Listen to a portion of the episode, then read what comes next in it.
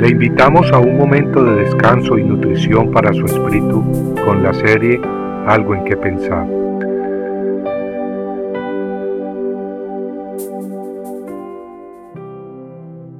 Gritos de júbilo. Toda la tierra está en reposo, está quieta, prorrumpe en gritos de júbilo. Isaías 14:7 el pueblo de Dios se había apartado de su verdad y su justicia, por lo que la justicia de Dios iba a caer sobre ellos. En segunda de Crónicas 36:14 leemos que los líderes religiosos y el pueblo eran infieles en gran manera y cometían todas las barbaridades que hacían las naciones que no conocían a Dios, y hasta profanaban el templo de Dios que estaba en Jerusalén. Como resultado, Dios envió a Babilonia a castigar al pueblo judío. El ejército enemigo sitió pues la ciudad de Jerusalén por un año y medio, causando gran sufrimiento sobre sus habitantes. Nadie podía entrar ni salir de la ciudad por ese tiempo. Mientras tanto la comida se escaseaba y el pueblo se moría de hambre. Finalmente el enemigo logró penetrar la muralla y destruyó la ciudad. En segunda de Crónicas 36, versículos 17 y 19, leemos que cuando el enemigo entró, mató con espada a los jóvenes en el mismo templo de Dios, y no tuvo compasión de las jovencitas vírgenes, ni tampoco se apiadó del viejo ni del débil. El ejército enemigo derribó la muralla que rodaba la ciudad, saqueó Jerusalén y quemó el templo y la ciudad, llevándose cautivos a los que sobrevivieron la masacre. El profeta Isaías profetizó estos eventos más de cien años antes de que ocurrieran, pero también profetizó del día futuro en que Babilonia misma sería juzgada por sus excesos y violencia desmedida. Isaías profetizó que Dios, después de derramar su castigo sobre el pueblo judío, volvería a tener compasión sobre su pueblo escogido y lo libraría de las manos del enemigo.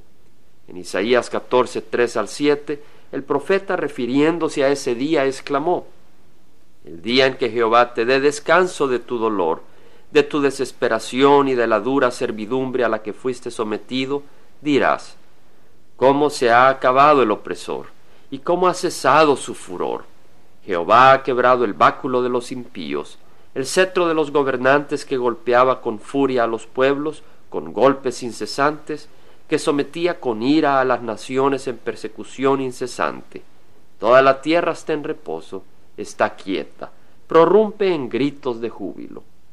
El rey de Babilonia es también un símbolo del príncipe de las tinieblas, Satanás, quien tiene oprimido a las naciones.